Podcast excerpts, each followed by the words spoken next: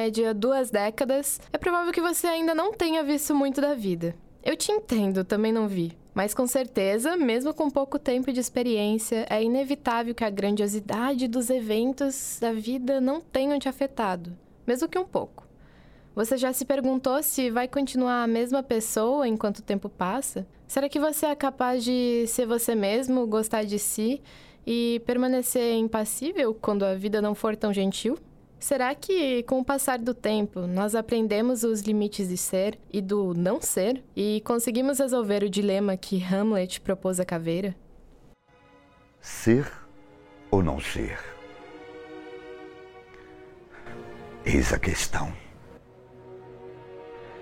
Será mais nobre sofrer na alma pedradas e flechadas do destino feroz? Ou pegarem armas contra o mar de angústias e combatendo-o, dar-lhe fim.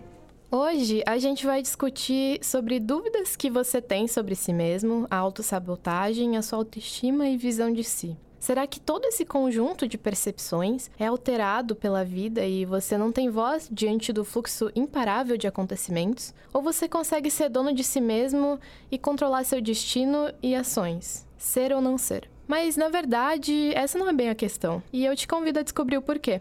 Bem-vindo à Ágora Profana. Tudo aquilo que você não deveria saber, mas precisa.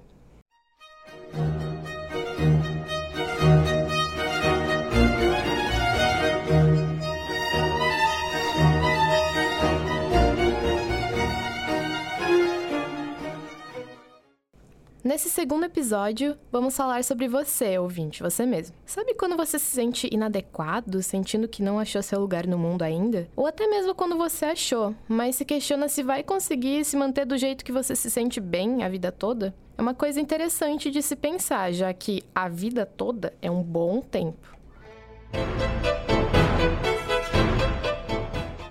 Quem nunca olhou para os pais e pensou: será que eles eram assim com a minha idade? Isso depende muito dos pais que você tem, claro. Se eles te amam e respeitam, você anseia para se parecer cada vez mais com eles. Mas se você tem problemas com seus pais, ei, ei, calma. Eu juro que esse não é um episódio sobre problemas com o papai. Enfim, é inevitável que sejamos produtos do nosso meio. Por isso, as pessoas próximas da gente acabam interferindo muito na nossa personalidade. Mas será que somos só isso?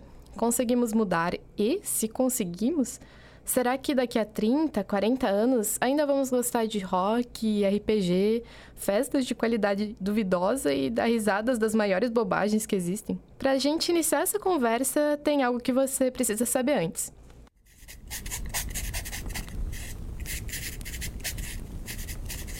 Saber.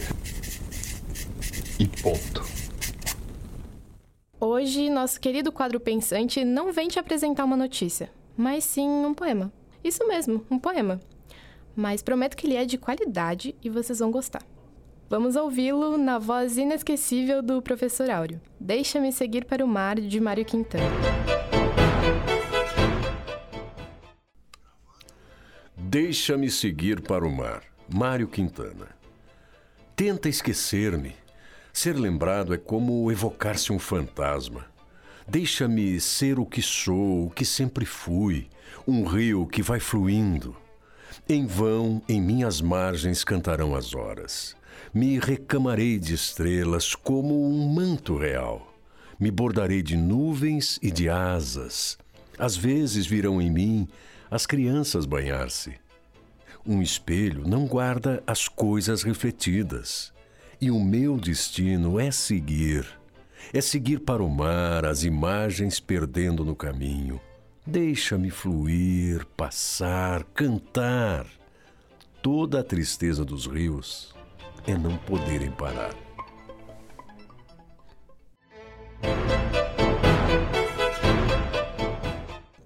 Mário Quintana era um senhorzinho simpático que andava pelas ruas de Porto Alegre sempre atento à vida e à paixão da cidade. Deixa-me seguir para o mar fala sobre a necessidade de ser, sem limites e restrições.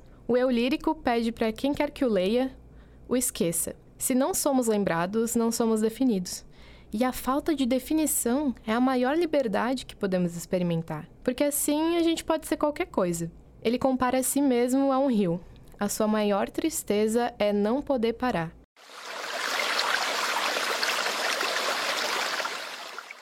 Assim como um rio, nós também não podemos deixar de ser nós mesmos. É impossível não continuar. Mas será que um rio é o mesmo duas vezes? Ele permanece no mesmo lugar, mas as águas que fluem nunca são as mesmas. Antes de entrar nessa reflexão sobre como podemos, ou não, permanecer os mesmos durante a vida, vamos ouvir um pouquinho do que vocês têm a dizer. Deixo vocês pensarem nessa.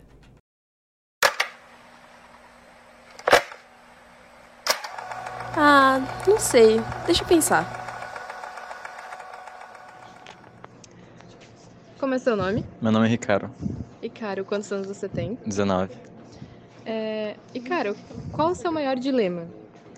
Meu maior dilema é a minha vontade de estar sempre mudando, mas a iminente possibilidade de eu continuar sendo a mesma pessoa.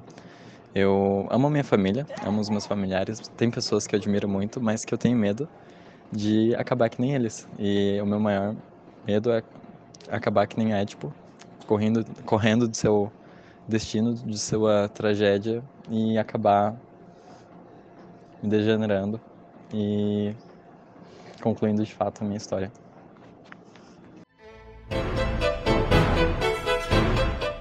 Como diria José Saramago, para conhecer a ilha é preciso sair dela. Para conhecermos a nós mesmos, é preciso nos distanciarmos das primeiras impressões que temos. Sim, todos temos um amor que deu errado aos 13 anos, uma fase difícil no ensino médio, boleto atrasado, mas vamos deixar o que parece simples para trás. Todos esses eventos formam quem a gente é, mas o que somos de verdade é muito mais que isso. Mas nós conseguimos manter nossa essência ao longo da vida? E o que é, de fato, a nossa essência? Com essa história de essência, de rios e de vida, você já deve estar tá pensando nele, né? Nosso querido Heráclito, um grego que teorizou muito bem sobre a essência cíclica das coisas. Para nos explicar direitinho, vamos ouvir o professor Márcio e sua sabedoria milenar.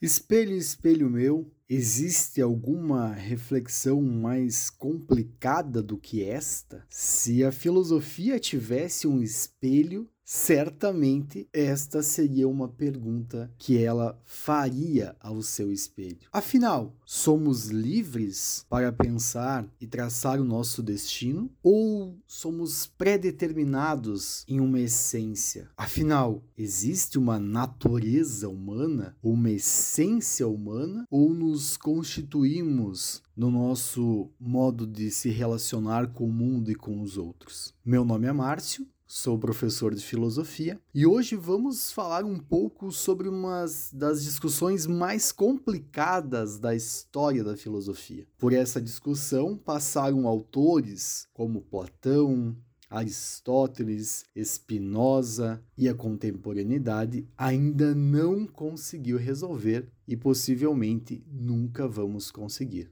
Mas a discussão, a pergunta se somos livres para decidir o nosso caminho, ela é muito antiga dentro da filosofia. Talvez a discussão mais ampla que nós tivemos sobre esse tema se relaciona na disputa entre Heráclito e Parmênides. Heráclito, que vai falar sobre o movimento, Parmênides vai falar sobre a essência das coisas. Parmênides, ao final do seu trabalho filosófico, até concorda um pouco com Heráclito. Parmênides tinha uma frase essencial na sua vida que era: ou o ser é, ou o ser não é. Para Parmênides, não podemos nomear aquilo que não existe. Com isso, Parmênides dizia que, embora exista o um movimento no universo, nós precisamos nomear algo que existe. Pois bem, da onde surge essa discussão de Parmênides? De uma filosofia que coloca talvez o mundo de ponta cabeças, que é a filosofia de Heráclito. O que, que Heráclito imagina para o mundo? Pense você sentado em um picadeiro, abrem-se as cortinas e de lá sai um grandioso mágico. E ele começa a fazer todos os seus movimentos que te encantam, de forma que você não sabe de onde vêm as coisas, para onde elas vão, e assim é o mundo para Heráclito. O mundo não é o que parece ser. é um constante mudar, está em constante mudança. Uma das frases que definem esse momento no Heráclito é: Ninguém entra no rio duas vezes, porque você não é mais o mesmo e nem o rio é mais o mesmo. Uma outra passagem que elucida muito esse movimento de Heráclito diz o seguinte: não é somente o trem que se move, o caminho também. Imagine que nós somos um trem a se mover pelo mundo e a nossa vida vai circundando inúmeras paisagens. Nós vamos nos transformando e o mundo ao nosso redor também. Assim também vai pensar, de certa forma, Hegel na modernidade. Hegel vai falar que o mundo é dialético, o mundo é constituído a cada movimento. Porém, isso não significa que nós não tenhamos uma identidade. Por mais que haja o movimento, a identidade permanece. Significa que nós não perdemos a nossa personalidade, a nossa identidade ao mudarmos. Porém, que não podemos parar de mudar. A mudança, ela acontece ou vai acontecer de maneira ativa ou passiva. Ou nós mudamos porque nós vamos ser protagonistas dela, ou nós vamos mudar porque nós vamos ser alienados à nossa existência. Mas a mudança, ela vai acontecer. Ela precisa acontecer. Afinal, como menciona Heráclito, o mesmo gene já traz dentro dele a vida e a morte. Há sempre que se fazer uma escolha, e esta escolha automaticamente vai gerar uma grande mudança. Ou seja, está em nossas mãos a nossa escolha de mudar a nossa vida a partir da constituição com o mundo que está ao nosso redor. Nada fica estático, tudo se move, tudo muda. Então, se somos uma constante mudança, assim como a vida, como a gente não se perde pelo caminho? É complicado, sabe, saber quem você é, se hoje em dia nossa personalidade é baseada no nosso feed do Instagram e nas dancinhas do TikTok. Como não perdemos quem somos através das curtidas, dos sucessivos obstáculos que a vida nos impõe, porque, vamos combinar, é muito difícil? Você já deve ter conhecido um adulto muito chato e pensado, cara, será que ele era assim na minha idade também? Quando nós crescemos de verdade, nós nos tornamos perdidos de nós mesmos.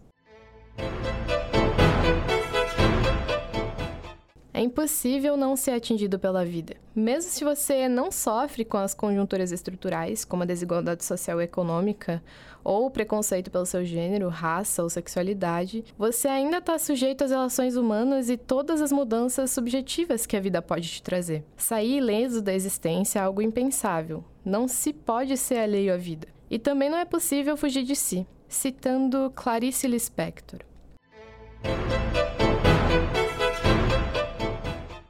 Acordei hoje com tal nostalgia de ser feliz. Eu nunca fui livre na minha vida inteira. Por dentro, eu sempre me persegui. Eu me tornei intolerável para mim mesma. Vivo numa dualidade dilacerante. Eu tenho uma aparente liberdade, mas estou presa dentro de mim. Eu queria uma liberdade olímpica, mas essa liberdade só é concedida aos seres imateriais. Enquanto eu tiver corpo, ele me submeterá às suas exigências. Vejo a liberdade como uma forma de beleza, e essa beleza me falta.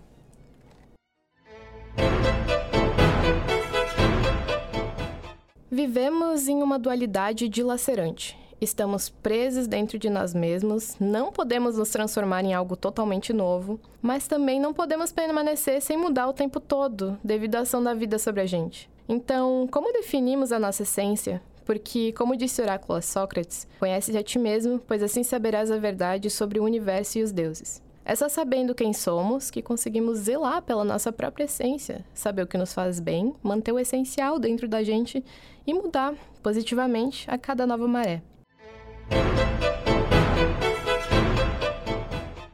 A questão sobre o que é a nossa essência e do que somos feitos é tão abstrata que poucas vezes nós conseguimos uma resposta que comece a tentar explicar.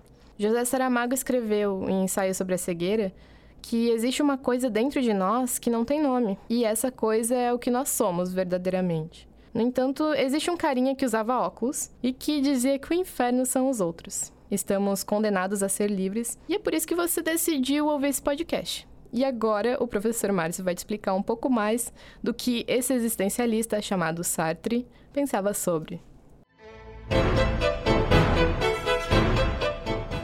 Da obra Alice no País das Maravilhas, podemos retirar o seguinte diálogo. Você poderia me dizer, gato, por favor, que direção devo seguir a partir daqui? Depende muito de onde você quer chegar, respondeu o gato.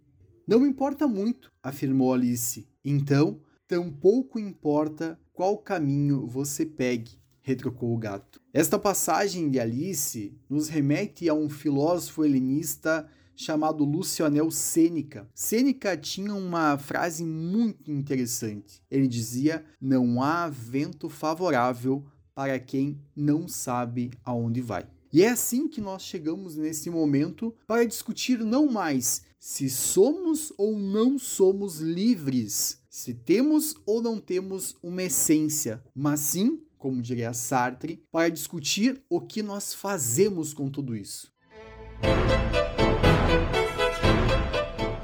Para Sartre, somos condenados à liberdade. Sartre nasce na França no início do século XX e vai radicalizar a discussão sobre a liberdade e a nossa compreensão sobre o que e como fazemos a nossa vida. E para isso, é importante retomar aqui três máximas sartrianas. A primeira delas, Sartre vai dizer: Não me diga o que a vida fez com você, mas o que você fez com o que a vida fez com você.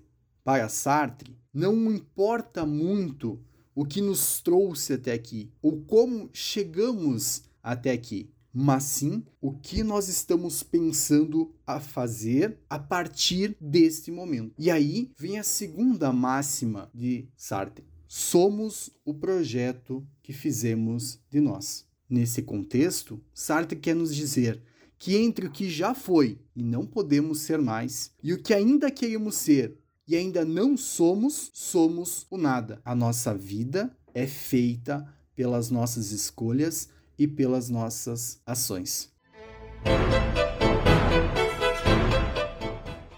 E neste contexto, vem a terceira máxima sartriana. Afinal, para Sartre, não adianta colocar desculpa nas escolhas dos outros. De Sartre, costumamos dizer que o inferno são os outros. É por culpa dos outros que não alcançamos aquilo que almejamos. Mas Sartre vai retrucar. Nós somos responsáveis por nossas liberdades. Nós somos responsáveis pelo nosso julgamento. Afinal, Sartre pondera, a existência precede a essência. E com isso, Sartre diz que nós somos completamente responsáveis pelas nossas escolhas. E mais do que isso, as nossas escolhas, elas são ou estão totalmente interligadas à vida das outras pessoas. Há aqui, na escolha e na escolha bem feita, não só uma relação de liberdade, mas uma relação ética. Assim sendo, a liberdade e a boa escolha é algo que se impõe a todo ser humano como base à nossa existência. Portanto, caríssimos e caríssimas, indiferente se nós queremos ou não escolher nesse momento, é muito importante pensarmos: a liberdade está em nossas mãos. Fazer boas escolhas também. Então, vamos lá, vamos escolher bem e vamos construir o nosso caminho através de um bom projeto. Agora que você já ouviu um pouquinho de Sartre, gostaria que você pensasse em algo comigo. Imagina objetos, coisas, instrumentos. Um carro, uma tesoura, um computador. Todos eles têm um objetivo definido. Eles começam e acabam por uma finalidade puramente instrumental. Tem uma meta, um destino a ser cumprido. Todas as coisas as quais podemos definir com adjetivos têm começo e fim. Mas e as coisas as quais não podemos definir? Em especial, nós mesmos. Nós não temos começo e nem fim, porque nossa essência é construída com as nossas escolhas. Ao mesmo tempo em que somos atravessados pela essência de outras pessoas, nós também causamos impacto por onde passamos. Além da vida, também é impossível permanecer alheio a nós mesmos. Por isso, nós estamos em constante mudança, e é impossível se perder de si. É possível, porém, se transformar em algo que não gostamos, que nos deixa desconfortável e muito chato, como aquele adulto que você pensava, se um dia foi igual a você. Mas alegre-se. O bom da vida é que a gente sempre pode mudar. Conhecer a si mesmo é o início da sua consciência e também é o que te faz tomar escolhas melhores. Eu queria agora terminar com mais um poema do nosso querido Mário Quintana, que resume tudo isso em alguns versos.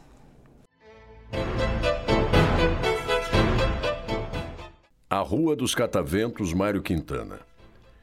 Da vez primeira em que me assassinaram, perdi um jeito de sorrir que eu tinha. Depois, a cada vez que me mataram, foram levando qualquer coisa minha. Hoje, dos meus cadáveres, eu sou o mais desnudo que não tem mais nada. Arde um toco de vela amarelada como o único bem que me ficou. Vinde, corvos, chacais, ladrões de estrada, pois dessa mão, avaramente adunca, não haverão de arracar a luz sagrada. Aves da noite, asas do horror, voejai, que a luz trêmula e triste como um ai, a luz de um morto não se apaga nunca. O sentido dessa obra resume exatamente o que queremos que você entenda. Não importa quantas vezes a vida tente te assassinar, não deixe que a sua luz se apague. Mude e se torne totalmente diferente do que um dia você foi, mas não fuja de si mesmo. Quando Hamlet perguntou à caveira, ele esqueceu que ser ou não ser não era na verdade a questão. É impossível não ser. A única coisa que devemos perseguir, ao final de tudo, é o fato de não nos perdermos de nós mesmos em meio a tanto caos. Para abraçar seu irmão e beijar sua menina na rua, é que se fez o seu braço, o seu lábio e a sua voz. O Agora Profana de hoje fica por aqui. Lembre-se que você é único e não se perca pelos impostos, notícias ruins e ônibus lotados da vida. É difícil, eu sei, mas não podemos fazer nada além de tentar. Conhece a ti mesmo e assim saberá a verdade sobre os deuses e o universo.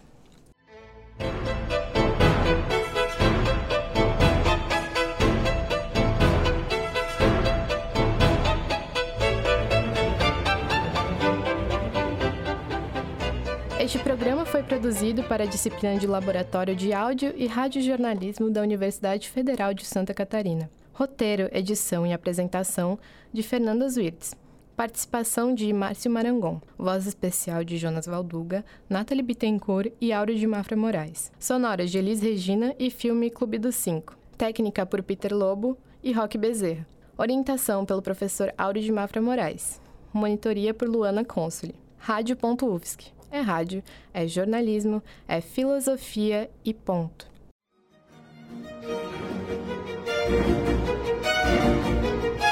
Música